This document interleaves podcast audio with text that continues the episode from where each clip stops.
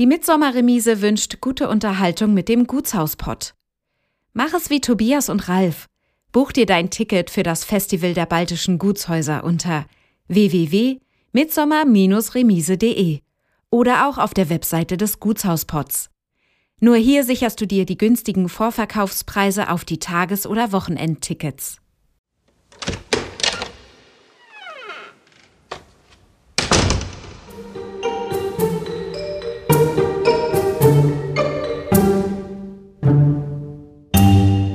Also Brok war ein Baumarkt für umsonst. Wir sind auch jetzt offiziell immer noch im Bereich der Notsicherung. Man muss wirklich sagen, Brok war sowohl bei allen Entscheidern hier in der Politik als auch bei der Denkmalpflege bereits auf der Verlustliste. Ich wusste auch, dass ich danach nicht mehr an diesem Ort sitzen werde und ich wusste auch, dass der Ort sich verändern wird.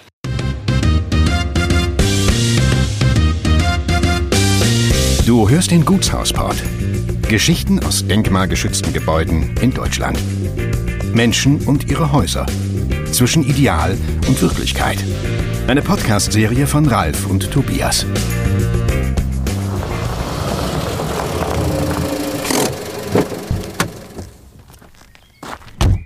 Heute sind wir mit dem Gutshauspott an die Tolense bei Demin gefahren. Wir sind in Mecklenburg-Vorpommern auf dem Schlossgut Brook, dem größten Gutshausprojekt des Bundeslandes und treffen uns hier mit dem Projektleiter Christian Schmidt. Herzlich willkommen in Brook. Immer wieder erstaunt ja Menschen, dass es andere Menschen gibt, die alte Häuser zu neuem Leben erwecken und dabei Überraschungen erleben und auch große Aufgaben nicht scheuen. In eurem Fall ist es dann doch noch mal was ganz Besonderes. Ihr habt sozusagen auch hier eine Vollruine übernommen und seid inzwischen auch sehr weit gekommen. Willst du noch mal erzählen, wo du ursprünglich herkommst und was du vor deiner Zeit in Brok gemacht hast? Also ursprünglich bin ich aus Bayreuth in Franken, habe die letzten Jahre, aber bevor ich nach Bruck kam, in Berlin gelebt und gearbeitet als äh, ja, Projektmanager im Bereich Veranstaltungsmanagement, Hochschulmarketing und so weiter und bin eigentlich durch Zufall hier in Pommern gelandet. Ich hatte beruflich damals öfter auch unter anderem in Greifswald zu tun und ich hatte eine Cousine in Anklam, die dort als Archäologin 20 Jahre tätig war. Und so kam ich immer mal wieder in die Gegend, aber ich habe eigentlich außer Greifswald die Uni und Anklam meine Cousine sonst nur die Autobahn gesehen. Ich habe vor vielen Jahren mal entdeckt, dass es im Internet Homepages gibt, wo Schlösser vermittelt werden. Ich habe mich ja mein ganzes Leben lang mit Schlössern und Parks und so weiter und überhaupt mit Geschichte beschäftigt, auch damals in und um Bayreuth. Aber da ging es mir um kleine Residenzen und Landschlösser und sowas. Diese Gutshauskultur, wie sie hier im ostelbischen Raum besteht, kennen wir ja da, wo ich herkomme, eigentlich gar nicht. Und das erste Mal stieß ich auf Brok auf eben einer solcher Seiten und und damals waren ganz schlechte Bilder drin, also völlig verpixelt und schlechte Farben und es sah überhaupt nicht aus wie ein Schloss. Ähm, es sah für mich eher aus wie eine der Brauereien, die bei uns in Franken steht. Also diese Zinnen, die Türmchen und der Backstein. Das so sehen bei uns die Fabriken aus dem 19. Jahrhundert aus. Das war so meine erste Assoziation. Fand ich irgendwie eigenartig. Dann bin ich Jahre später nochmal über Brok gestolpert im Internet. Da waren schon bessere Bilder und da war auch der ganze Hof drauf zu sehen, also die ganzen historischen Wirtschaftsgebäude. Und da fand ich das schon irgendwie spannend. Und dann habe ich entdeckt, dass es nicht weit von Greifswald entfernt liegt. Und dann wollte ich es mir eigentlich mal angucken. Als ich dann in Greifswald war, habe ich Brok ins Navi eingegeben und plötzlich stand da äh, Fahrzeit anderthalb Stunden. Da habe ich gedacht, nö, das kann ich meinem Chef nicht als kurzen Umweg verkaufen. Und äh, als ich nochmal rumgegoogelt habe, kam ich drauf, dass also in Mecklenburg-Vorpommern, ich glaube, insgesamt vier verschiedene Broks existieren, die sich zum Teil auch anders schreiben. Mein Navi hat jedenfalls damals das Falsche entdeckt und tatsächlich ist Brok, wo wir jetzt heute hier sind, nicht sehr weit von Greifswald entfernt. Das hat mich dann so geärgert, dass ich mir vorgenommen habe, bei nächster Gelegenheit hier ein langes Wochenende zu machen und habe mir dann gleich so eine Gutshaustour zusammengestellt, wo ich also alles Mögliche mir übers Wochenende angucken wollte, beinahe im Halbstundentakt. Also ich hatte endlos viele Objekte auf der Liste. Das erste war allerdings Brok, weil wir auch von der Autobahn hier nicht so weit sind, aber weit genug weg, um nichts von der Autobahn mitzubekommen. Wir sind hier wirklich ziemlich mitten im Nichts. Naja, und ich hatte so eingeplant, damals 20 Minuten Fotos hier zu machen und dann weiterzufahren zum nächsten Objekt. Und tatsächlich habe ich dann doch ein bisschen der Schlag getroffen, als ich hier das erste Mal an einem schönen Juni-Nachmittag, genau vor zehn Jahren, hier vorne auf der alten Pflasterstraße vor dem Hof stand und mitten im Nichts dieser riesige schlafende Koloss vor mir lag. Alles stand hoch in Brennnesseln und wilden Holunder. Und Brok war wie von der Welt vergessen. Ich konnte es überhaupt nicht fassen. Also wie so ein Riesenobjekt. So völlig vor sich hin schläft und verfällt. Es war herrlich sonnig, die Grillen haben gezirpt, sonst kein Geräusch um mich rum. Auch kein Mensch weit und breit zu sehen, obwohl damals auch noch zwei Häuser auf dem Hof eben privat bewohnt waren. Da, wo ich herkomme, aus Franken, geht man nicht einfach auf fremde Grundstücke. Das ist hier etwas anders, habe ich in den letzten Jahren festgestellt. Also ich bin dann erstmal hier um den Park und um den Gutshof herumgeschlichen, bis mir dann doch ein Anwohner begegnet ist, den ich dann gefragt habe, was das denn damit auf sich hat. Und der hat mir dann nur im Groben erklärt, ja, dass der letzte Eigentümer eben schon seit fast 20 Jahren hier keinen Strich mehr gerührt hat und, und ähm, auch gar nicht mehr handlungsfähig ist. Und ich habe ihn gefragt, ob man dann mal hier auf dem Hof kann. Und dann meinte er nur, ja, gehen Sie doch, es marschiert hier jeder rum und die gehen auch alle ins Schloss, wenn irgendwo ein Loch ist dann geht auch jeder rein. Das habe ich mich natürlich nicht getraut, vor allem weil das Haus in einem grauenhaften Zustand war, muss man sagen aber beeindruckend. Also ich bin dann hier über diesen völlig verwilderten Hof geschlichen und durch den Park und aus diesen geplanten 20 Minuten zum Fotografieren wurden dann schon über vier Stunden. Dann musste ich zusehen, dass ich weiterkomme, weil ich sonst im Schlosshotel nicht mehr reingelassen worden wäre, wo ich die Nacht verbringen wollte. Alle anderen Stationen habe ich dann nur im Vorbeifahren erlebt. Und Brok hat mich so gefesselt, dass ich zwei Wochen später wieder hier war und dann auch schon so die ersten näheren Infos bekommen habe, wie die Situation sich hier insgesamt insgesamt darstellt. Und damals war es eben so, also wie gesagt, letzter Besitzerwechsel war 1998. Damals sind dann einige Sicherungs- und Aufräumarbeiten passiert, aber dann ging dem damaligen Gutsbesitzer auch das Geld aus und die Förderungen, die er bekommen hätte, konnte er gar nicht mehr abrufen, weil er nicht mehr gegenfinanzieren konnte. Und so ist dann jahrelang nichts passiert. Es gab hier im Nachbardorf in Altelin noch den Dorfschmied, der hier immer noch mal ein bisschen nach dem Rechten geguckt hat und die großen Wiesen im Park gemäht hat, das nicht alles völlig verbuscht. Und zu dem kam ich aber dann erst später, ähm, war aber einer meiner ersten Freunde hier vor Ort. Und mit ihm zusammen habe ich dann letztlich hier auch versucht, ja, mich zu engagieren. Die Situation war eben so, der Gutsbesitzer hat dringend einen Käufer gesucht. Es fand sich aber niemand, weil die Schäden waren so enorm. Schloss Brok stand seit 1974 leer, nachdem die Gemeinde als Eigentümer damals das Haus verkauft hat. Und punktgenau mit dem Leerzug, also als die letzten Flüchtlingsfamilien, die da noch äh, im Schloss waren und ähm, auch die Schule und so weiter ausgezogen war, Konsum war auch drin. Das war die übliche Nutzung wie bei all diesen großen Häusern. Fing hier also die ganze Umgebung an, Brok auszuschlachten. Also Brok war ein Baumarkt für umsonst. Es wird auch immer berichtet, die Volkspolizei stand nebendran und hat zugeguckt und es ist da auch keiner eingeschritten. Also man hat alles demontiert, was nur zu gebrauchen war, vom Marmorfußboden bis hin zu sämtlichen Treppengeländern, Fenstern, von allen Böden im Haus, Bodenbelägen, die hauptsächlich ja aus also Holzböden, Parkett und Dielenböden bestanden, waren vor zehn Jahren, als ich ankam, vielleicht noch sechs laufende Meter Bodendielen vorhanden. Alles andere war entweder eingestürzt oder weggeklaut, schlichtweg. Vielleicht kannst du uns auch in dem Zuge noch die gesamte Anlage kurz als Ensemble beschreiben. Ja, also wer an der Straße ganz vorne steht und den ganzen Hof überblicken kann, der sieht eben auf den ersten Blick einen historischen, verhältnismäßig intakten, kompletten Gutshof, wie er eben auch bis 45 in Betrieb war und als solcher genutzt wurde. Und bei der ganzen Flut an Gutshäusern im Bundesland gibt es nicht mehr so wahnsinnig viele komplette Gutshöfe, also wo ein Gutshaus steht und auch noch die Wirtschaftsgebäude dabei sind. Wer also ganz vorne steht und vor sich äh, in weiter Entfernung das Schloss sieht, aber offiziell ist es ein als Schloss bezeichnetes Herrenhaus äh, von enormen Ausmaßen, das dann quasi U-förmig vor sich einen offenen Hof hat, auch eine ganz klassische Form eines Wirtschaftshofs, äh, wie er hier also für die Gegend typisch ist. Das fängt an, äh, direkt flankierend zum Schloss äh, bestanden zwei Kavaliersbauten, wovon das eine später der Marstall wurde. Rechter Hand der Kavaliersbau war eigentlich mal die äh, Brennerei, dann später war es die Molkerei und also hier hieß es in der Gegend statt Molkerei oder Meierei Holländerei. Das ist auch die Bezeichnung, die wir heute noch führen.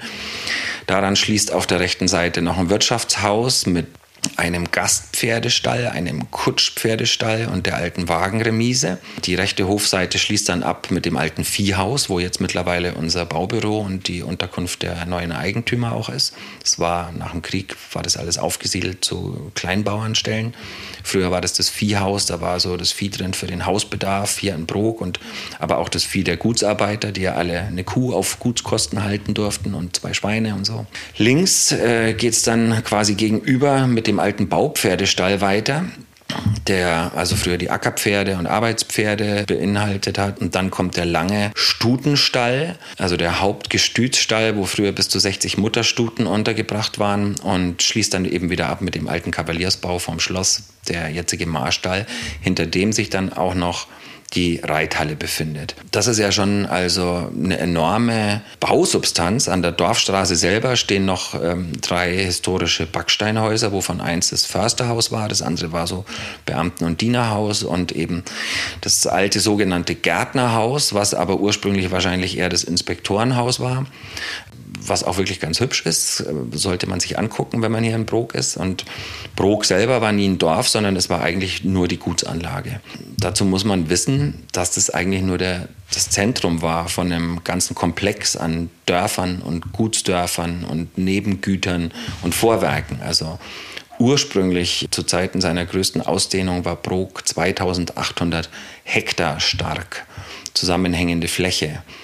Und es gab also mehrere Nebengüter und in Brok selber war eben, das wusste ich zu dem damaligen Zeitpunkt noch nicht, aber das hat sich mir dann natürlich äh, so nach und nach erschlossen, war das größte Privatgestüt in Vorpommern, auch mit einem enormen Renommee. Also die haben ihre Pferde auch damals bis nach Übersee verkauft. Es war ein Vollblutgestüt und später auch spezialisiert auf Schimmel bis hin, also wirklich zu Rennpferden, die noch Anfang des 20. Jahrhunderts alle möglichen Preise in Berlin und auch in Aachen ergattert haben. Also Brok war ein ziemlich feudaler Ort. Und das Haus selber wirkt auf den ersten Moment etwas schroff mit den Zinnen und Türmchen. Es passt auch nicht so ganz in, in die Architektur des 19. Jahrhunderts.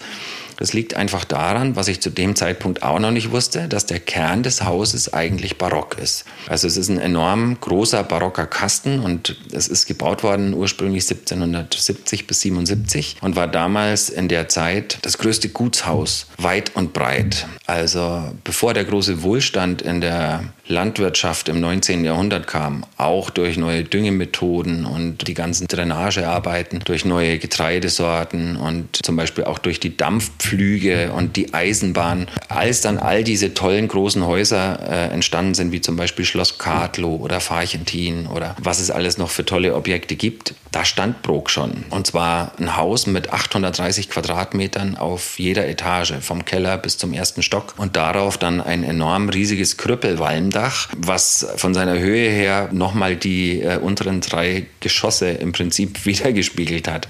Das erklärt sich auch so, dass die Familie, die hier Brok gebaut hat, war nicht auf die Einkünfte aus der Landwirtschaft angewiesen, sondern das war im Prinzip eine neureiche, jungadelige Familie in der dritten Generation, die dann auch schon wieder ausstarb tatsächlich. Der Großvater des Bauherrn war eigentlich Bankier und Getreidegroßhändler in Stettin. Der ist dann vom schwedischen König geadelt worden und hatte da ein enormes Vermögen. Und sein Enkel, der das Schloss hier eben gebaut hat, war Generalmajor bei Friedrich dem Großen und ist da auch gut bezahlt worden. Also die waren nicht auf die Landwirtschaft angewiesen und haben hier dem alten Uradel, dem Landadel, mit seinen kleinen Fachwerkgutshäusern und einstöckigen kleinen Barocken mit erhöhtem Mittelrisalit, mit den Gutshäusern in dem Stil eben eigentlich ziemlich ja protzig den Spiegel vorgehalten. Also ich weiß auch nicht, wie beliebt er war, aber er war trotzdem gut vernetzt. Aber es war eben dieses typische, neureiche, prunksüchtige Gebaren.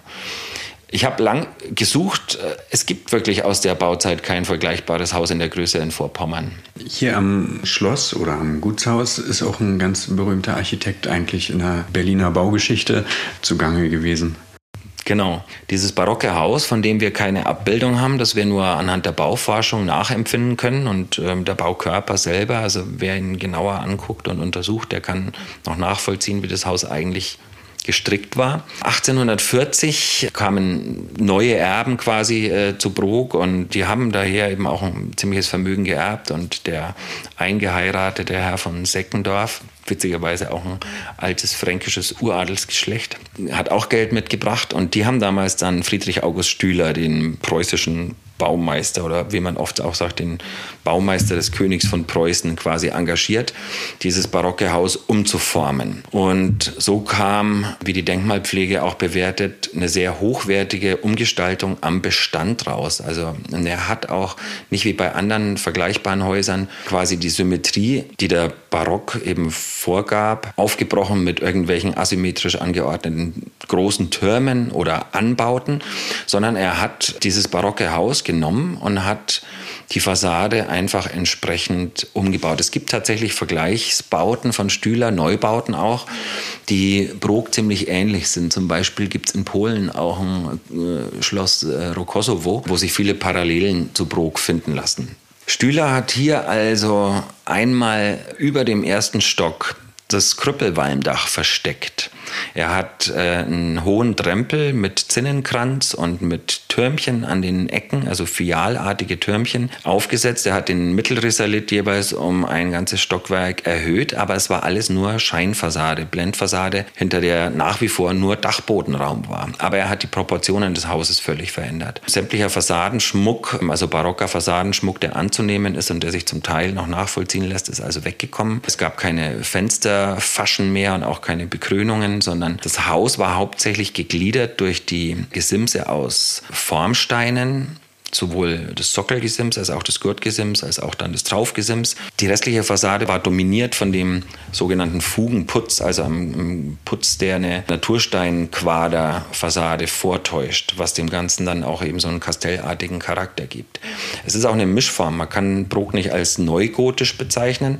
Das Maßwerk, was in den Stühlerschen Fenstern zu finden ist, ist zwar einigermaßen gotisch, allerdings äh, geht fast alles in Rundbogenformen und nicht in Spitzbogenformen. Formen. Es ist auch keine Tudor-Gotik, weil da fehlen zum Beispiel auch die typischen Fensterverdachungen oder dann auch so dreiteilige, größere Flächenfenster und so weiter. Die sinnigste Umschreibung, weil es eben auch noch nicht so richtig der Historismus war, wie er später bei den anderen Gutshäusern zum Tragen kam, wo alle Stile gemischt waren und die sehr eklektizistisch quasi gebaut wurden. Es wird immer im Sinne der deutschen Romantik eingegliedert oder eben der sogenannten englischen Castle Gothic, weil man tut sich schwer mit dieser Bezeichnung. Es gibt da keine Stilreinheit. Sicherheit. Aber die Denkmalpflege schätzt es eben als sehr hochwertig ein, was Stühler hier am Bestand geleistet hat. Kannst du Parallelen irgendwie erkennen zu anderen Stühlerbauten?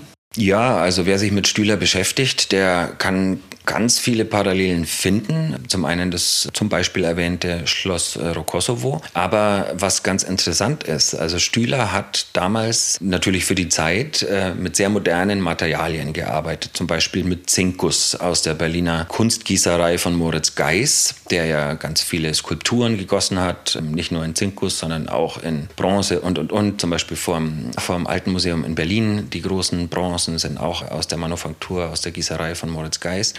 Der hat zum Beispiel die Maßbergfenster, die im Mittelrisalit hofseitig verbaut wurden, hergestellt was wir nochmal überprüfen müssten, ob der Ursprungsentwurf quasi für Brok war, weil das zeigt sich bei den Terrakotten, die er verbaut hat, dass zum Beispiel verschiedene Terrakotta-Elemente scheinbar zum ersten Mal in Brok verbaut wurden, die dann später auch bei anderen Gutshäusern aufgetaucht sind. Diese Zinkusfenster, die auch noch erhalten sind, die wurden zum Beispiel auch in Rokosovo verbaut, die wurden auch im Jagdschloss Granitz verbaut. Die Terrakotten, die wir hier in Brok haben, die wurden zum Teil im Gutshaus oder Schloss genannt äh, Ahrensee verbaut, aber auch in Sachsen-Anhalt bei einem Jagdschlösschen. Es gibt dann noch Letzlingen in, ich glaube auch Sachsen-Anhalt, auch ein Stühlerbau, der zur ähnlichen Zeit entstanden ist. Man kann überall Anklänge finden, aber man muss dann eben immer unterscheiden, dass Stühler Neubau eben nochmal anders angepackt hat als eine Umformung im Bestand. Wenn ich von der Innenausstattung, von der leider nur noch sehr, sehr wenig erhalten ist aus der Zeit, aber wo wir noch so viele Fragmente finden konnten, dass wir sie einigermaßen nachvollziehen können, da lassen sich auch viele Parallelen finden, zum Beispiel auch zu Gestaltungselementen, die im neuen Museum in Berlin vorkommen oder eben auch in anderen Häusern, die Stühler gebaut hat. Ähm, diese klassische Arkadenstruktur, die wir zum Beispiel in der Eingangshalle oder auch in der oberen Halle haben. Dann auch den Stuck des Festsaals, den wir nachvollziehen können. Da gibt es also in der TU Berlin im Architekturmuseum noch Stühlerentwürfe, die ganz ähnliche Deckenstrukturen zeigen, die kein Entwurf für Brok sind, aber die also ganz eindeutig eben die Zuordnung zulassen und die Handschrift erkennen lassen. Wie kam es denn dann zu der Entscheidung, dass man aus dem Haus was machen kann? Ja, ähm, der Prozess war ein ziemlich schwieriger ich war ja hier erstmal mit dem, ich sag mal, mit dem Dorfschmied hier als Einzelkämpfer unterwegs. Es war so, dass ich damals erstmal angefangen habe, Öffentlichkeitsarbeit zu machen. Es gab damals einen Kaufinteressenten für Brok und der wollte aber nur kaufen, wenn er vom damaligen Eigentümer auch gleich die Abrissgenehmigung mitgeliefert bekommt. Das hat mich dann eigentlich erst so richtig auf den Plan geholt. Es gab zwei Zwangsversteigerungstermine und der Kaufinteressent ist bei beiden nicht aufgetaucht und es ist zweimal auch nicht versteigert worden. Ich habe damals die Facebook-Seite ins Leben gerufen, habe versucht, eben die Öffentlichkeit mit einzubeziehen, habe geforscht, habe mit äh, der Familie der Alteigentümer, also die 45 enteignet wurden, eben aufgenommen, habe also von überall her Material zusammengetragen, weil man muss immer eins wissen, Brok hatte ein unglaublich großes Archiv. Brok war früher unglaublich ähm, populär, war der gesellschaftliche Mittelpunkt für die ganze Region. Also hier fanden die großen Parforcejagden statt. Das war alles in Vergessenheit geraten. Der Kaiser hat hier zur Finanzierung der Beagle-Meute mit beigetragen. Es gab hier 33 Beagles, die also für diese Parforcejagden hier quasi gezüchtet und, und ausgebildet wurden. Dann natürlich die entsprechende Bälle und Diniers. Also es war auch der niederländische Prinzgemahl hier zum Jagen und weiß der Teufel wer alles. Aber das alles war vollkommen vergessen. Das musste ich den Leuten, die hier leben, aber auch potenziellen Investoren ja erstmal irgendwie klar machen. Also was hier für ein Juwel mitten im Nichts völlig von der Welt vergessen liegt. Das hat auch sehr gut funktioniert. Also ohne dass hier überhaupt auch nur irgendwas passiert ist, hat diese Facebook-Seite also sehr gut funktioniert. Die Leute haben meine Beiträge geliebt und ich habe all meine Erfolge und auch Rückschläge mit allen geteilt. Das haben ganz viele mich natürlich für völlig bekloppt gehalten, vor allem natürlich die Leute hier im Umfeld. Die wussten immer gar nicht, was der komische Franke, der aus Berlin kommt, hier immer mit äh, Rucksack und äh, Schaufel von Altelin runter nach Brok marschiert. Also ich war immer oben in Altelin im Neubau einquartiert. Ja, aber es war doch irgendwie stetig irgendwie ähm, mehr Publicity einfach. Ja, es war dann auch so, dass also wirklich äh, dadurch auch Kaufinteressenten aufmerksam wurden auf Brok. Die waren aber in der Regel schneller wieder weg, als sie hier ankamen. Es kam kamen auch viele, die überhaupt keine Vorstellung hatten, von welcher Größenordnung hier die Rede war. Also ich kann mich noch an ein Ehepaar aus Hamburg erinnern, die äh, was fürs Wochenende sich kaufen wollten und äh, die Brok nur von Bildern kannten. Und dann habe ich gesagt, ist Ihnen bewusst, dass Sie auf jeder Etage 830 Quadratmeter haben und dass da auch mehrere riesige Stallungen dazugehören und dass sich alles in einem verheerenden Zustand befindet. Nach über 50 Jahren Leerstand. Ich habe dann eigentlich auch weniger nach einem Investor gesucht als nach einem Mäzen, weil irgendwie klar war, schnelle Renditen sind hier nicht zu erwarten. Man kann auch gar nicht von Investitionsstau sprechen, sondern man muss wirklich sagen, Brok war sowohl bei allen Entscheidern hier in der Politik als auch bei der Denkmalpflege bereits auf der Verlustliste. Es hat also niemand mehr damit gerechnet, dass hier nochmal ein Stein auf dem anderen bewegt wird.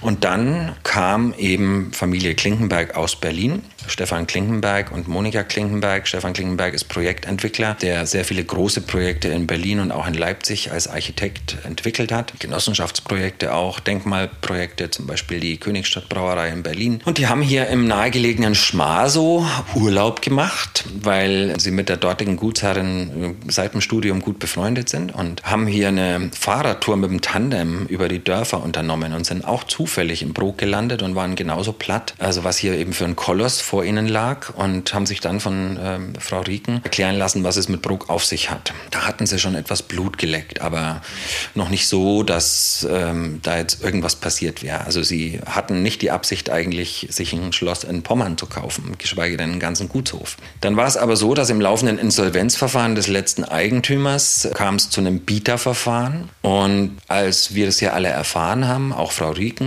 hat sie mit Stefan Klingenberg Kontakt aufgenommen und gesagt, passt auf, also hier läuft jetzt ein Bieterverfahren, wollt ihr nicht vielleicht doch mitbieten und hier irgendwas draus entwickeln?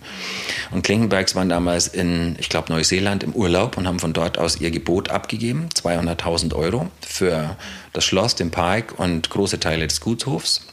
Waren mit ihrem Gebot auch im Mittelfeld. Es gab also höhere Gebote. Die haben sich aber später als Luftnummern erwiesen. Und so kam Familie Klingenberg eigentlich auch wie die Jungfrau zum Kind äh, zu Brok. Und dann gab es natürlich erstmal die Überlegungen, was machen wir jetzt damit? Und wer sich mit Mecklenburg-Vorpommern beschäftigt und gerade auch mit dem Binnenland oder Hinterland jenseits der funktionierenden Tourismusgebiete wie ähm, der Küste oder den Inseln, der muss eigentlich feststellen, dass es hier als wirtschaftlichen Faktor entweder nur die Landwirtschaft gibt, die hier leider Gottes in der Regel in der industrialisierten Form vorzufinden ist, oder eben Tourismus. Und der war hier im Hinterland, im wirklich wunderschönen Tolensetal, wirklich noch unter ferner Liefen, also auch jetzt noch. Es wird hier auch, nie ein, auch künftig nie einen Massentourismus geben. Es ist eher sowas, wo Touristen aber auch von der Seenplatte oder von den Inseln und der Küste äh, dann quasi bei einem Landausflug immer wieder hängen bleiben. Und es gibt hier, und das ist das Erstaunliche, und das gab es damals auch schon, wahnsinnig viele kleine Akteure im Bereich der Kulturwirtschaft. Also von Künstlern bis hin zu Kunsthandwerk und eben aber auch durchaus Gastronomie, aber alles eben eben noch so im Entstehen. Und deshalb war dann die Idee, hier eben auch eine touristische Nutzung durchzuführen, weil also Klinkenbergs sind keine Landwirte, wollten auch keine werden. Zu Brok selber, also die ganze Fläche, die hier quasi dann zum Schloss gehörte, das waren knapp acht Hektar. Damit hätte man auch nicht viel Landwirtschaft machen können. Vor allem das meiste davon ist Park und ehemaliger Wirtschaftshof.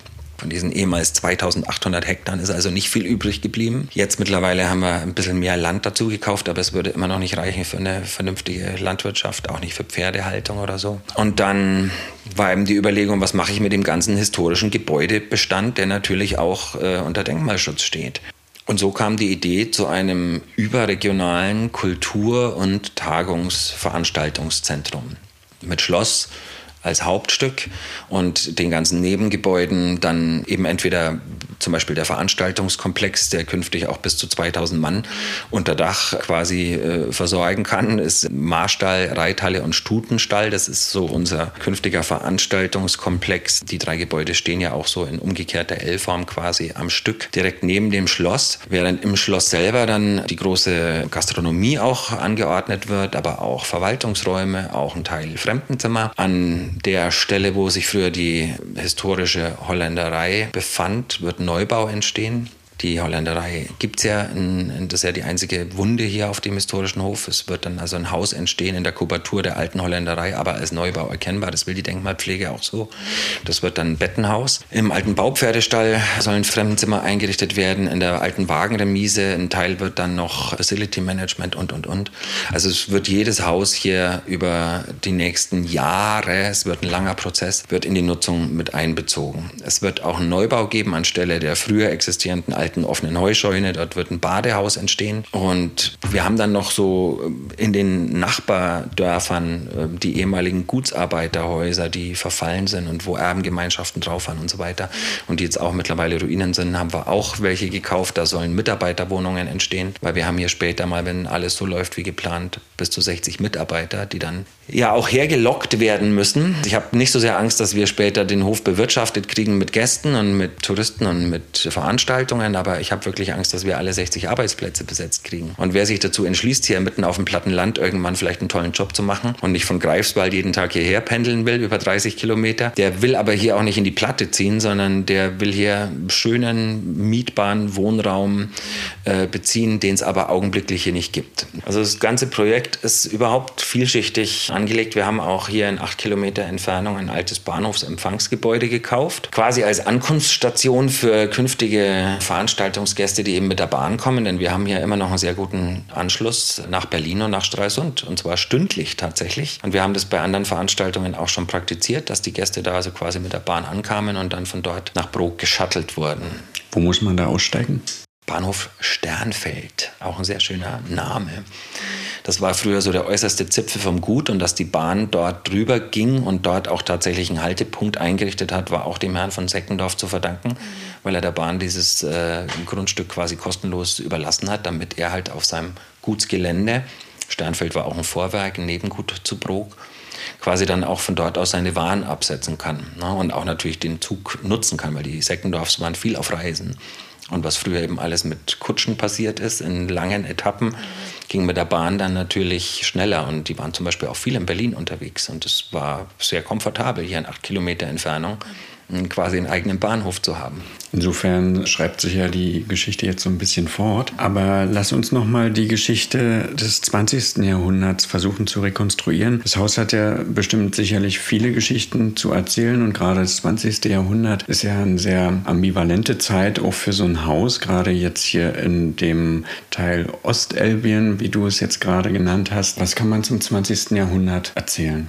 Naja, das 20. Jahrhundert war natürlich stark geprägt von den zwei Weltkriegen, die sich bis hierher ausgewirkt haben. Mein Brok als Ort der Pferdezucht hat äh, mit Sicherheit nicht nur teure Vollblutpferde für den Privatgebrauch geliefert, sondern wahrscheinlich auch Remonten, also das heißt Militärpferde. Auch war natürlich die wirtschaftliche Situation nach dem Ersten Weltkrieg so schwierig, dass nahezu alle großen Güter verschuldet waren. Durch die Weltwirtschaftskrise, durch die Inflation und so weiter wurde das alles nicht besser. Es gab Investitionsstau, es gab gab ja erste Hilfsprogramme auch schon in der Weimarer Republik. Und da muss man sagen, diese ehemals sehr, sehr vermögende Familie, die hier also ansässig war, hatte dann also durch die Wirtschaftskrise und so weiter auch nicht mehr so viel. Und der letzte Gutsherr, aber der von den Leuten, von den alten Leuten hier immer noch sehr liebevoll Hans Baron genannt wurde, also sein voller Name war Hans Reichsfreiherr von Seckendorf, der hat tatsächlich auch über seine Verhältnisse gelebt. Er hat dann auch alles hier auf die Pferdezucht konzentriert. Also es wurden dann zum Teil schon Nebengüter verpachtet, zum Teil auch schon verkauft. Der größte Verkauf fand dann 1934 statt. Und zwar hat er fast alle Nebengüter an die Deutsche Siedlungsgesellschaft zur inneren Kolonisation verkauft. Es sollte also dann ehemaliges Gutsland in kleinere Bauernsiedlungen aufgeteilt werden. Diese Gesellschaft ist dann von den Nazis quasi eliminiert worden. Das ging dann alles auf in natürlich also parteikonforme Strukturen und so weiter. Das war dann aber schon also danach. Also diese deutsche Gesellschaft zur inneren Kolonisation gab es tatsächlich auch vor den Nazis schon. Also diese Bestrebungen, die großen Güter quasi in Kleinbauernstellen aufzuteilen. Das ist ein Prozess, der tatsächlich im 19. Jahrhundert, Ende des 19. Jahrhunderts schon anfing, weil ähm, sich alle Güter eben schwer getan haben, irgendwann äh, noch von, so zu wirtschaften, dass sie überhaupt überleben können. Es blieb also dann ein Restgut von ungefähr 600 Hektar mit äh, aber noch entsprechenden Waldflächen, weil die Jagd wollte er auch nicht aufgeben. Er hat dann witzigerweise von dem Erlös, was er also aus dem Verkauf der Nebengüter bekommen hat, sich ein zweites Gestüt in der Nähe von Aachen gekauft und starb kurz drauf, also im gleichen Jahr. Dann hat die Erbengemeinschaft, also seine Geschwister, haben dann überlegt, ob sie verkaufen. Sie wollten auch eigentlich gern verkaufen. Das haben die Nazis dann unterbunden, weil das Gut so verschuldet war. Sie mussten dann also einen Pächter einsetzen, der hier versuchen musste, die Schulden wieder reinzuwirtschaften. Das war dann auch bis 45 so. Also hier hatten Pächter gewirtschaftet. Die äh, Geschwister, die waren wieder verheiratet woanders hin. Das waren vor allem die Töchter. Der zweite Sohn, den es noch gab, der eigentlich äh, auch das Gut hätte übernehmen können, der war aber beim Militär in Pasewalk und er hat sich auch nicht als Gutsherr berufen gefühlt, das hier zu übernehmen. Und die drei unverheirateten Schwestern wohnten hier in einem kleinen Haus im Nachbarort. Dann kam eben 1945, einmal landeten hier schon die großen Flüchtlingstracks noch vor Kriegsende eben aus dem Osten an, aus Ostpreußen, aus Hinterpommern. Im Schloss allein müssen damals über 400 äh, Flüchtlinge einquartiert gewesen sein, neben der Pächterfamilie. Ich weiß nicht, wie viele noch in den Stallungen und in der Reithalle und so weiter untergebracht waren. Und dann kamen eben die Russen, war es natürlich hier wie überall, das, der, der, Krieg war noch nicht zu Ende, als, als die Russen hier ankamen. Die Geschichten, die man also aus der Zeit hört, die sind ja, erschütternd. Es wurde ja auch den Leuten jegliche Grundlage genommen, um sich zu ernähren. Also die Besatzer haben alles abgebaut und demontiert, von der Kleinbahn bis, sie haben die Dampfpflüge mitgenommen, sie haben die Pferde mitgenommen, sie haben die die, die alten Handpflüge. Also ich, keiner wusste, wie überhaupt noch ein Acker bestellt werden sollte. Ähm, das waren die denkbar schwierigsten Voraussetzungen. Und es waren unheimlich viele Menschen da, die einfach nichts zu essen hatten. Damals fand natürlich die erste Plünderung statt, dass also zum einen das große Gutsarchiv, was hier existierte, nahezu vollkommen vernichtet wurde. Zum Teil äh, haben sich Sachen erhalten auf abenteuerliche Weise. Andere sind einfach auf dem Dunghaufen gelandet. Es sind Möbel einfach verheizt worden. Genauso sind große Teile des Parks abgeholzt worden bei Nacht und Nebel. Und dann auf dem Schwarzmarkt ist das Holz gegen Schnaps eingetauscht worden, um den Schnaps wieder mit was anderem zu tauschen. Ich mag auch über die Zeit und über die Plünderung überhaupt nicht richten, weil man muss sich auch immer vor Augen führen, wer waren diese Flüchtlinge? Es waren hauptsächlich Frauen, alte Menschen und Kinder. Und man muss Hochachtung haben, wie die überhaupt damals überleben konnten. Mit nichts. Anders bewerte ich die Plünderung, die dann eben 30 Jahre später stattfand und die einfach mutwillig war, als das Schloss also quasi komplett auseinandergenommen wurde. Und was dann auch dazu führte, dass das Schloss sich halt in dem Zustand befand, in dem wir es dann auch übernommen haben. Aber damals äh, hat man dann so ein großes Haus eben genutzt wie überall. Also es wurden dann Flüchtlingswohnungen eingerichtet, es war der Konsum da, es war die Dorfkrankenschwester da, es gab eine Schule, es gab im Gartensaal wurden Dorffeste veranstaltet und und ähm, der Bürgermeister hatte kurzzeitig hier sein Büro und das ging auch weiter bis eben 1974. Dann standen schon die ersten Neubauten, die ja auch heute noch so heißen, also die kleinen Mehrfamilienhäuser und die ersten Platten. Und alle wollten damals natürlich lieber in einer Wohnung mit fließend Wasser leben und mit einer Toilette und mit Ofenheizung. Im Schloss muss man sich immer überlegen, waren diese riesigen Zimmer ja abgeteilt in lauter kleine Schläuche. Teilweise waren die Zimmer nur mit, mit, mit Stoff abgeteilt verteilt. Und es gab für alle Bewohner bis in die, ich glaube, Anfang der 60er Jahre gab es eine Spültoilette im ganzen Haus und ein Bad. Später dann, als die Schule und so weiter, als es da nochmal eine Renovierung gab, wurden noch mehr Toiletten für die Schüler eingebaut. Aber die Bedingungen im Schloss zu leben waren auch nicht gut. Und natürlich sind die alle lieber in die, in die neuen Häuser. Und dann hat die Gemeinde beschlossen, eben das Haus zu verkaufen. Und dann die Geschichte kennen wir ja. 1983 ist dann äh, noch ein Teil des Hauses hier eingestürzt, der dann zu den großen Schäden hier noch geführt hat. Also man muss so sagen, als 74 das Haus leergezogen war, war das erste, was äh, geklaut worden ist, waren die Zinkbleche der Dachentwässerung. Das hat erstmal dafür gesorgt, dass quasi das Wasser über 40 Jahre ungehindert hinter den Fassaden durchs Haus lief. Ich habe Bilder von der Denkmalpflege aus den 80er Jahren und die sind so von ungefähr 1983, ähm, 82, 83, also noch nicht mal zehn Jahre nach dem Leerzug. Da stand schon das Wasser im ersten Stock. Es waren Decken schon eingestürzt, also die alten Holzbalkendecken. Es war dann so, dass große Bereiche auch schon nicht mehr betretbar waren, also ohne sich selber in Lebensgefahr zu begeben. Es gab dann Anfang der 90er Jahre nach der Wende eine Teilentkernung, wo also diese durchhängenden und teils durchgebrochenen Geschossdecken herausgenommen wurden. Das hatte dann zur Folge, dass also schon um 2000 war im ersten Stock eigentlich nur noch der Mittelflur begehbar und äh, zwei Räume an den jeweiligen Giebelseiten. Im Dach war eigentlich nur noch der Nordflügel begehbar. Und das ist der Zustand, der sich dann so hielt. Es ist dann zwischen, wann genau kann ich gar nicht sagen, aber zwischen 2000 und 2013, als ich das erste Mal hier war, ist im Prinzip der komplette Mittelrisalit eingestürzt. Also als ich kam, lag in der Eingangshalle und im Gartensaal lagen da zwei Meter hohe Balkenfriedhöfe. Es hingen noch einzelne Deckenbalken an ein paar Nägeln über mir und man musste eigentlich jeden Moment Angst haben, dass man von einem dieser riesigen, endlos langen Balken erschlagen wird. Das Haus war voll verschwammt verschwammt, also mit echtem Hausschwamm. Und witzigerweise, ich hatte nie Angst in dem Haus, egal wo ich mich bewegt habe. Ich wusste immer, das Haus wird mir nichts tun, weil das Haus braucht mich. Das war immer so mein Gedanke. Aber für jeden, der da also so völlig unbeleckt und emotionslos äh, ranging, war es einfach erstmal erschreckend. Also es war eine Vollruine. Was waren denn die ersten wesentlichen Entscheidungen dann bezogen auf den Ausbau des Hauses? Die ersten Fragen waren natürlich, wie legen wir überhaupt los?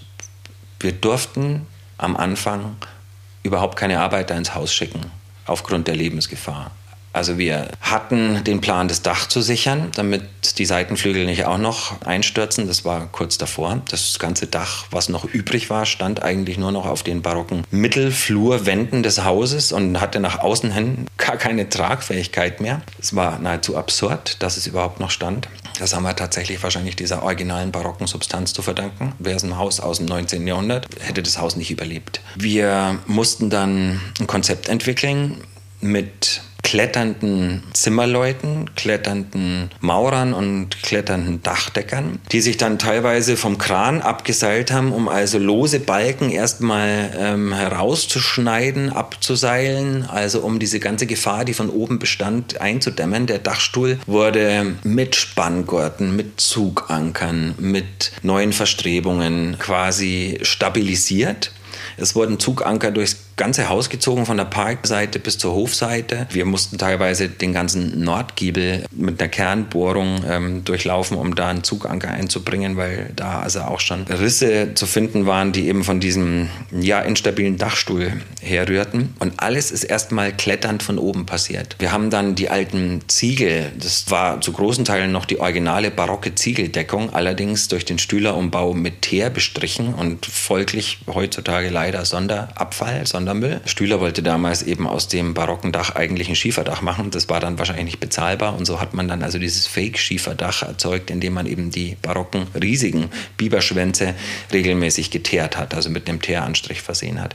Die wurden alle geborgen, dann wurde dieses Blechdach erstmal aufgeführt, um das Wasser vom Haus fernzuhalten. Das Notdach geht auch quasi über die Zinnen weg und nicht wie vorher äh, die Entwässerung innen liegend quasi hinter den Zinnen. Und als oben alles erstmal soweit stabil war und fertig war, die Mitte war natürlich immer noch offen, aber sämtliche Absturzbalken waren entfernt, konnten wir die Leute unten ins Haus reinschicken, um erstmal den ganzen Schutt zu beräumen. Das war dann die nächste Maßnahme. Und dann ging es eben weiter. Wir mussten dem Haus von unten her wieder Stabilität geben und dazu war es notwendig, die nicht mehr vorhandenen Geschossdecken einzufügen. Und es fing in der Mitte an mit den ersten Decken über der Eingangshalle, über dem Gartensaal. Wir haben uns da Stück für Stück hochgearbeitet. Dann ging es in die Seitenflügel. Und als dann durch die Scheibenwirkung quasi der neuen Decken das Haus wieder stabil war, konnten wir an die weitgehend erhaltenen Kellergewölbe gehen, um die zu sanieren, konnten die vorbereitenden Arbeiten im Dach anpacken und eben die Fundamentunterfangungen eben im, im, Kellergeschoss.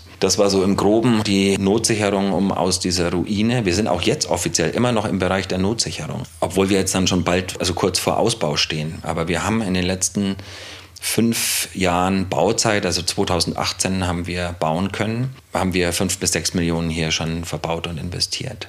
Davon eben auch Förderung ähm, durch den Bund und durch das Land Mecklenburg-Vorpommern. Da haben wir auch das große Privileg, dass uns der Bund als Denkmal von besonderer nationaler, kultureller Bedeutung eingestuft hat. Das ist notwendig dafür, um überhaupt äh, in die Nähe von Bundesförderung zu kommen. Und wir arbeiten jetzt seit 2018 mit einer sogenannten Drittelförderung. Der Bund orientiert sich immer in seiner Förderhöhe an den Mitteln, die das Land zur Verfügung stellt. Das heißt also ein Drittel Bund, ein Drittel Land, ein Drittel Eigenmittel ungefähr. Beim Land sind wir seit 2018 größter Fördernehmer mit 360.000 Euro pro Jahr das klingt erstmal gar nicht so viel. Es ist dann so, dass wir also ungefähr jedes Jahr eine Million verbauen konnten. Mit der ganzen Planungsleistung, die wir jetzt schon also in Eigenmitteln investiert haben, ist es also schon eigentlich wesentlich mehr. Wir haben ja jetzt mittlerweile für alle Hofgebäude auch Baugenehmigungen und für alle Baumaßnahmen auch schon äh, enorm viel Vorarbeit geleistet. Wer aber weiß, dass äh, das Landesamt für Denkmalpflege in Mecklenburg-Vorpommern jedes Jahr ein Etat hat von ungefähr 1,6 Millionen Euro, was sie an Denkmalförderung ausgeben können für das ganze Bundesland, für alle Denkmalobjekte, ob das nun Schlösser, Kirchen, Gutshäuser, Stadthäuser, Parks, Friedhöfe, was auch immer, alte Windmühlen, Wassermühlen, kriegt also Brok ähm, dankenswerterweise ein enormes Stück von dem Kuchen aber auch verdient, weil es ein herausragendes Denkmal ist und weil eben hier über Jahrzehnte eben auch keinerlei Unterstützung vorhanden war, weil sie auch nicht abgefragt wurde. Das muss man natürlich auch dazu sagen. Und weil ja also ein wichtiges Stück Identität verloren gegangen wäre, weil eben kein anderer als Klinkenberg äh, hier nochmal wirklich sich dieser Aufgabe angenommen hätte. Also, und ich habe ihn genau beobachtet in den letzten Jahren. Wir mussten uns durch viele Sachen durchbeißen. Gerade auch jetzt Corona und so weiter hat uns eigentlich gar nicht groß interessiert. Äh, fürs Baugeschehen war das für uns bis auf ein paar Lieferengpässe uninteressant. Was ein großer Einschnitt äh, war, ähm, ja, war der Krieg gegen die Ukraine. Das hat enorm das ganze Baugewerbe beeinflusst, ähm, in jeder Hinsicht. Die Verteuerungen gehen durch alle Bereiche. Die machen es auch uns nahezu wöchentlich schwieriger, das Ganze hier vernünftig zu kalkulieren. Deshalb ist es auch mittlerweile schwer, eine genaue Zeitprognose abzugeben. Wenn man so Sachen weiß, dass zum Beispiel die Hersteller von Dachziegeln teilweise die Produktion komplett eingestellt haben, weil die Energiekosten nicht mehr umlegbar waren auf die Abnehmer. Und wir jetzt zum Beispiel glücklicherweise endlich unsere Dachziegel, die eine Sonderanfertigung sind nach Absprache mit der Denkmalpflege, jetzt endlich bekommen haben. Wir haben die vom Dreivierteljahr bestellt und wussten aber überhaupt nicht, wann wir mit der Lieferung rechnen können. Also alle Preise, die vorher gültig waren, über Jahre mit natürlich äh, Preisentwicklung und so, waren hinfällig. Wir mussten alles nachkalkulieren und müssen auch jetzt eigentlich permanent immer noch nachkalkulieren. Die Knappheit bei Arbeitskräften. Alle Firmen klagen hier über Arbeitskräftemangel. All das, was hier jetzt quasi an zusätzlicher Herausforderung kommt, macht schwer zu sagen, wir werden da und da fertig. Wir haben immer noch den Plan, dass wir bis 25 mit Schloss und vielleicht ein Teilbereich des Hofs fertig werden und dass wir spätestens 26 dann auch in Betrieb gehen können mit dem Teilbereich. Aber man kann eigentlich diese Prognosen im Augenblick überhaupt nicht seriös treffen, weil keiner weiß, wie sich die Situation hier noch äh, entwickelt. Die ist auch noch da, also, also dieser Prozess ist ja auch noch lange nicht abgeschlossen. Welche Aufgaben stehen denn noch an im Moment? Wo soll ich da anfangen und wo soll ich da aufhören? Also wir sind jetzt bei unserem großen Projekt, was jetzt ja eben den ganzen Hof und so weiter umfasst auch den Park, der ja auch eine Schöpfung ist von Peter Josef Lenné. Es gibt noch mehr als genug zu tun. Wir sind im Augenblick eigentlich erst beim kleinsten Teil. Wir haben aber aktuell natürlich einen festen Zeitplan fürs Schloss und der, da sind wir auch gut im Zeitplan. Wir werden also bis ins nächste Jahr diese ganze Notsicherungs- und Rohbaumaßnahme, denke ich, beenden können und dann eben in den Ausbau gehen. Der ist jetzt in der Planung auch schon gut vorbereitet. Es geht bis hin zur Innenausstattung, wo also auch schon Innenarchitekten mit beschäftigt sind. Bis dahin wird noch die neue Technikzentrale gebaut werden, auch die eigene Kläranlage, die wir hier brauchen, weil es ist hier wirklich so, es ist ja nicht wie in Berlin Neubau, wo ich mich einfach an eine bestehende Kanalisation anhänge, sondern wir bauen hier eine eigene riesige Kläranlage, wir kriegen hier ein eigenes Trafohaus, wir bauen hier Feuerlösch- und Trinkwasserbrunnen, weil wir hier eigentlich ein Dorf mitten im Nichts bauen, ein neues Dorf. Und diese Prozesse allein, diese ganzen Genehmigungsprozedere, das sind Jahre, die diese Prozesse gedauert haben. Wir sind jetzt da sehr, sehr weit und wir haben ähm, für alles mittlerweile die Genehmigung weitgehend. Ich glaube, also ich weiß nicht, irgendwo gibt es vielleicht noch Feinheiten zu klären. Wir sind ja in allem, was wir hier machen, in den höchsten Anforderungen eingestuft. Also sowohl was Denkmalschutz, Brandschutz, Mitarbeiterschutz, Versammlungsstättenverordnung, Naturschutz. Also ich erinnere nur an das Fledermausersatzquartier, was wir bauen mussten, um überhaupt im Keller arbeiten zu dürfen. Das mussten wir für, ich glaube, 40.000 Euro da hinten hochziehen nach genauen Vorgaben der Naturschutz Tierschutzbehörde, wo dann also sämtliche Fledermäuse aus dem Keller umquartiert wurden und da wird auch jetzt kontrolliert, ob die da wirklich auch wohnen, ob die da eingezogen sind. Klappt auch und jetzt wird das Ganze noch schön begrünt. Im besten Fall erhalten es die Leute dann irgendwann für einen alten Eiskeller. Aber das sind so Sachen, die ahnt natürlich niemand, der in so einem Prozess drinsteckt. Jetzt aktuell ist es so, dass wir in fünf Wochen unseren ersten kleinen Hofladen mit Café und Bistro, Gastronomie, mit Biergarten eröffnen, weil wir tatsächlich immer wieder schon über das ganze Jahr sehr viele Besucher hier haben. Wir haben ja auch schon Veranstaltungen, zum Beispiel in unserer provisorisch instand gesetzten Reithalle, auch im Schloss tatsächlich auf der Baustelle, wo wir jetzt überhaupt eine Versorgung hier anbieten können. Und die Leute nehmen das auch hier dankbar an, weil was wir von Anfang an nicht wollten, wir wollten kein Fremdkörper werden, der die Umgebung außen vor lässt, sondern wir haben von Anfang an mit Führungen, mit Infoveranstaltungen, mit Ausstellungen, mit äh, Begegnungen immer das Umfeld mit einbezogen. Es ist auch ein bisschen komisch, das meiste Geld, was hier verbaut worden ist, ist natürlich von außen nicht wirklich sichtbar, was dann ein riesiger Aha-Effekt war, als letztes Jahr nach 50 Jahren zum ersten Mal wieder Fenster im Haus eingebaut wurden. Dass da plötzlich neue Fenster eingebaut worden sind, hat ein unglaubliches Umdenken selbst bei den größten Zweiflern bewirkt. Die größten Zweifler, die kamen natürlich auch nicht zu einer Baustellenführung und haben sich unsere ganzen neuen Geschossdecken, die ganzen Millionen, die da jetzt schon drin stecken, angeguckt. Die sehen von außen nur diesen Backsteinbau mit dem abgeklopften DDR-Putz und den immer noch schadhaften Zinnen. Die haben das nicht erlebt, so wie das Haus sich äh, inwendig verändert hat. Und die sehen dann aber plötzlich neue Fenster und diese neuen Fenster, die teuer genug waren, reichen aus, ähm, um plötzlich ein Umdenken zu forcieren das Visuelle funktioniert immer besser als, da kann ich mich hinstellen und noch so viel erzählen und reden und, und Zukunft entwerfen. Man muss was sehen und dann erst ähm, folgt das Glauben und das Überzeugtsein, dass hier wirklich was geschieht. Hast du schon viel vom Zustand des Hauses berichtet, dass eben Decken teilweise eingestürzt sind, Fenster fehlten? Uns würde mal interessieren, ob es hier in diesem Haus trotzdem noch in bestimmten Bereichen Entdeckungen gab. Ja, also wir konnten ziemlich viele Entdeckungen machen. Das Ganze ist ja hier von Bauhistorikern und auch von Restauratoren untersucht worden. Ich selber habe ja auch schon sehr viel Forschung betrieben und auch zusammen mit den Bauhistorikern und Restauratoren gearbeitet. Wir kamen da echt zu also überraschenden, spannenden Ergebnissen. Also trotz dieses ausgeschlachteten Zustands konnten wir fragmentarisch, alles fragmentarisch, sehr viel von der alten Gestaltung durch Stühler nachvollziehen, aber auch tatsächlich aus der barocken Bauphase. In dem Stühlerumbau zum Beispiel wurde der ganze barocke Stuck in der Eingangshalle und im Gartensaal scheinbar abgeklopft von den Wänden und wurde dann, äh, bevor der neue Marmorfußboden in der Halle eingebracht worden ist, dann quasi als Bauschutt auf den Gewölben verfüllt. Jetzt haben wir quasi beim Sanieren der Gewölbe diesen barocken Bauschutt wieder zutage gebracht und können jetzt also erahnen in dem Puzzlespiel, wie das Haus mal in seiner barocken Funktion ausgesehen hat. Dann geht es hin bis zu Deckenmalereien und Fragmenten von Schablonenmalereien aus dem 19. Jahrhundert bis hin zu eben Fragmenten des Marmorfußbodens. Aber wir haben alles hier fragmentarisch und wenig Substanz, mit der wir arbeiten können.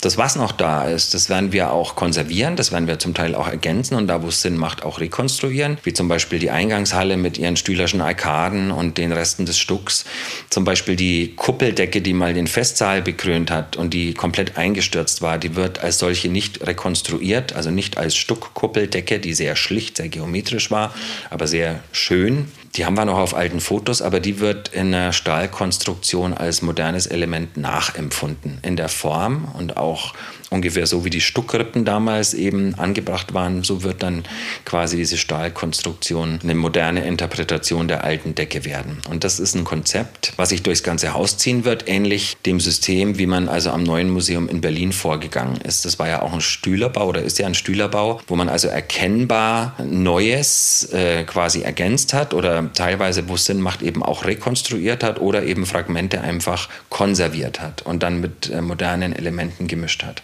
Also es wird sehr, sehr ehrlich, glaube ich. Es wird kein Disneyland, dass wir jetzt also uns hier das 19. oder das 18. Jahrhundert ausdenken.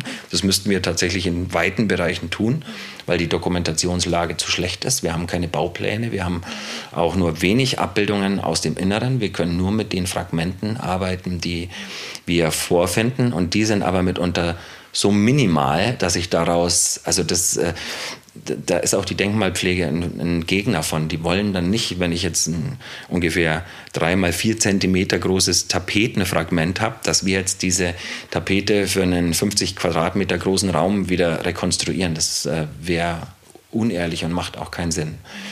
Aber wir können natürlich ähm, alte äh, historische äh, Supraporten und Türzeigen ähm, quasi aufarbeiten und können dann dazu die Türblätter noch schaffen, während wir die Wandfassung modern gestalten, weil wir da nicht mehr wissen, wie waren die Vertäfelungen oder wie war die Malerei oder wie war die Tapete oder wie war die Stoffbespannung von daher glaube ich, wird das ein ziemlich spannender Prozess auch im Ausbau. Also wir arbeiten in allen Punkten sehr eng mit der Denkmalpflege. Es wird wirklich Raum für Raum ein Konzept erstellt, was an historischen Fragmenten bewahrt wird, was auch teilweise rekonstruiert wird oder was neu interpretiert wird. Und da arbeiten sowohl unsere Planer, Innenarchitekten als auch unser Restaurator eben zusammen mit uns und der Denkmalpflege.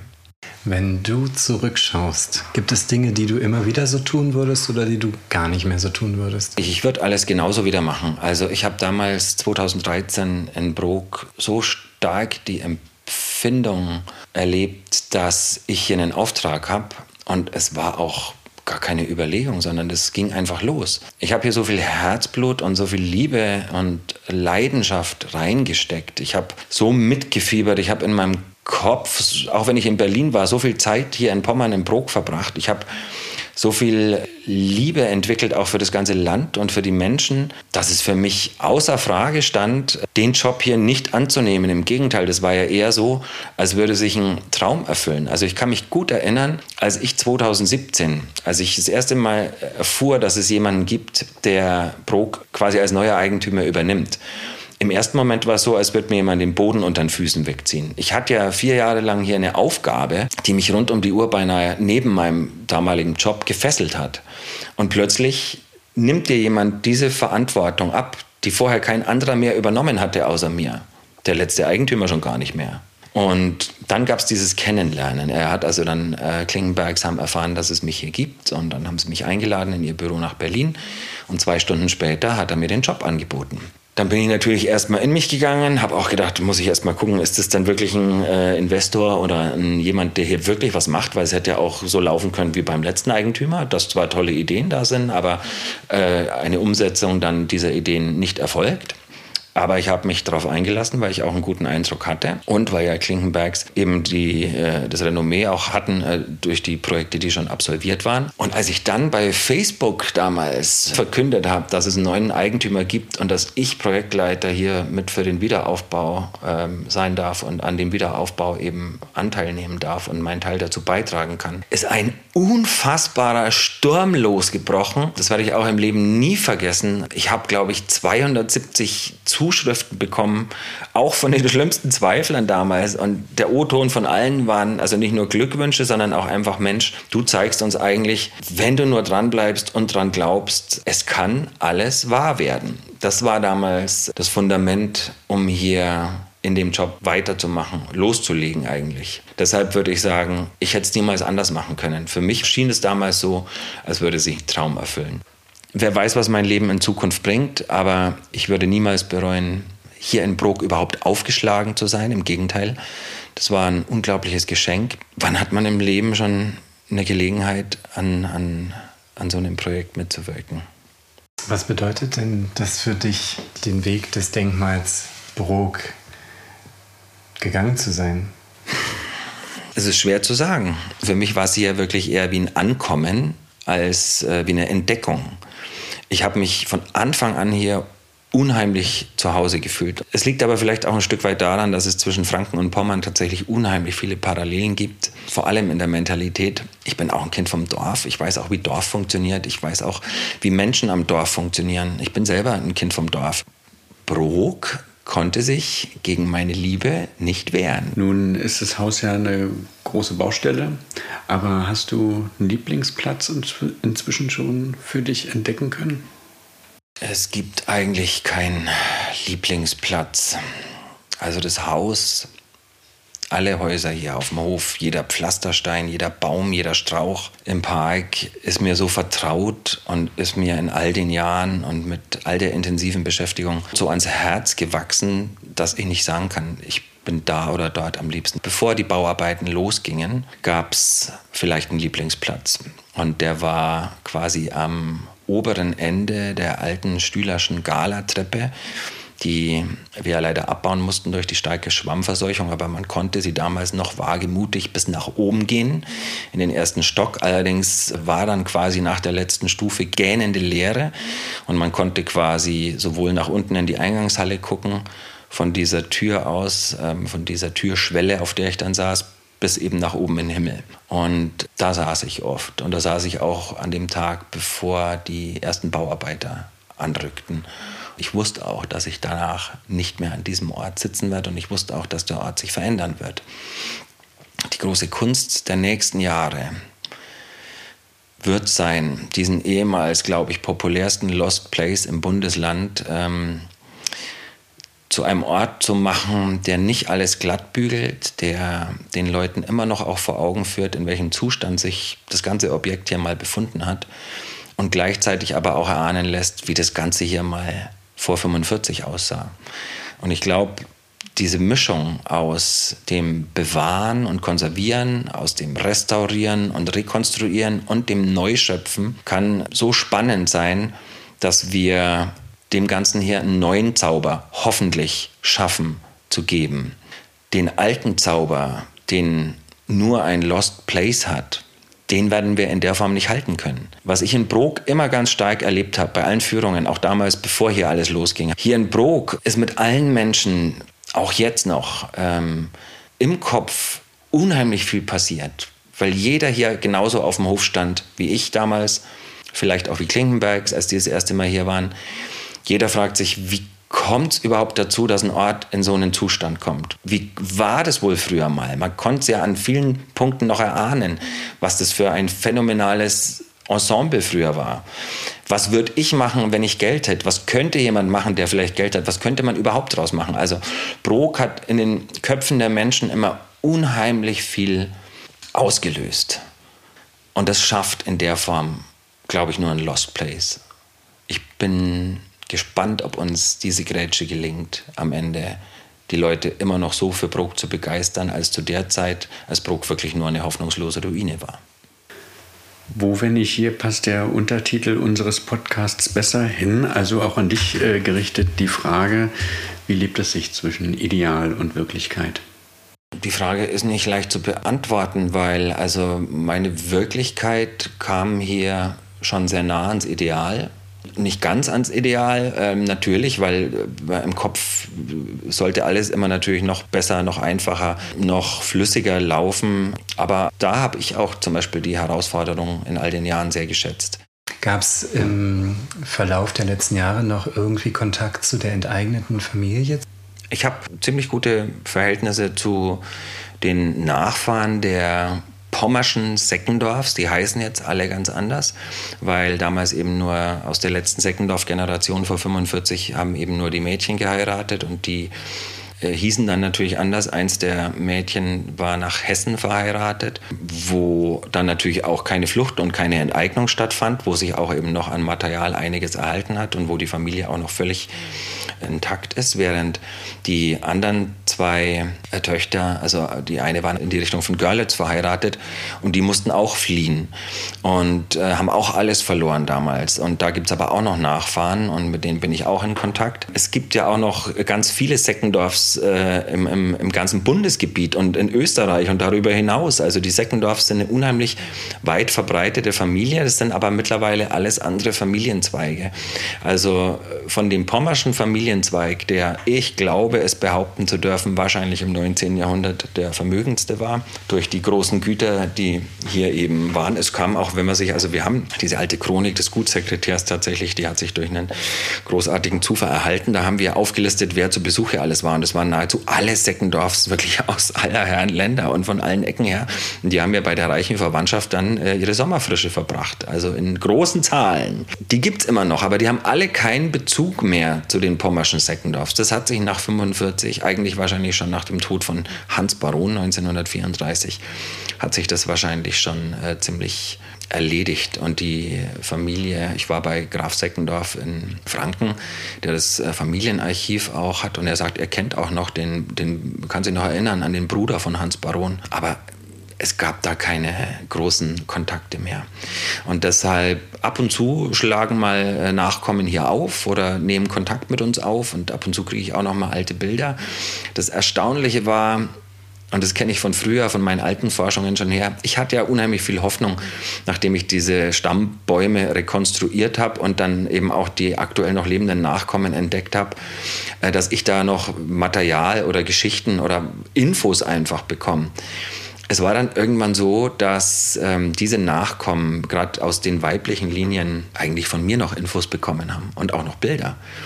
Weil bei Adelsfamilien ist es auch so, die namensgebende Familie, die ist immer, da ist die Geschichte und auch der Stammbaum sehr präsent.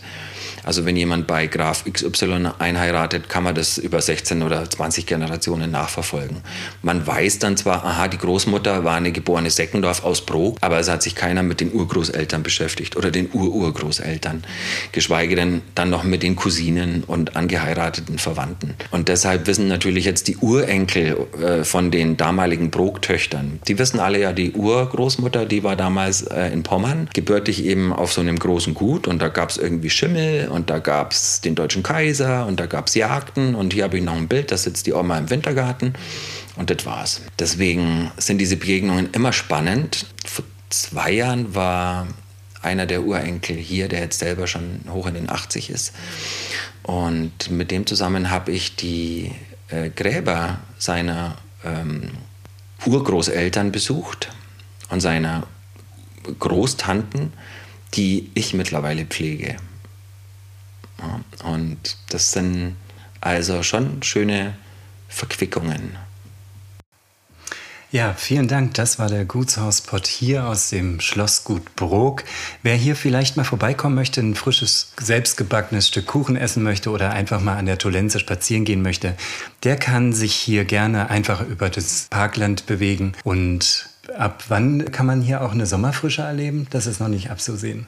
Doch, unser Hofladen und ähm, also Dorfladen mit Kaffee- und Biergartengastronomie öffnet am letzten Aprilwochenende. Das heißt 29., 30. April und 1. Mai ist unser Eröffnungsfestwochenende. Und ab dann kann man hier an den Wochenenden, aber auch unter der Woche mittags und nachmittags eine kleine Einkehr halten und Kaffee und Kuchen bekommen und zwischendurch eben auch Veranstaltungen mit Führungen und Ausstellungen und so weiter. Ja, vielen Dank. Wir packen alle weiteren Informationen in die Show Notes.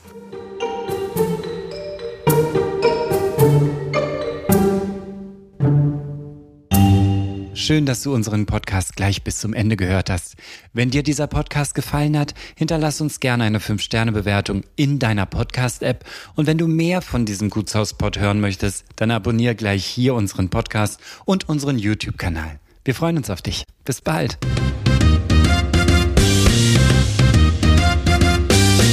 Das war der Gutshauspod. Bildmaterial zu den Folgen findest du auf www.dergutshauspod.de und natürlich auch auf Instagram.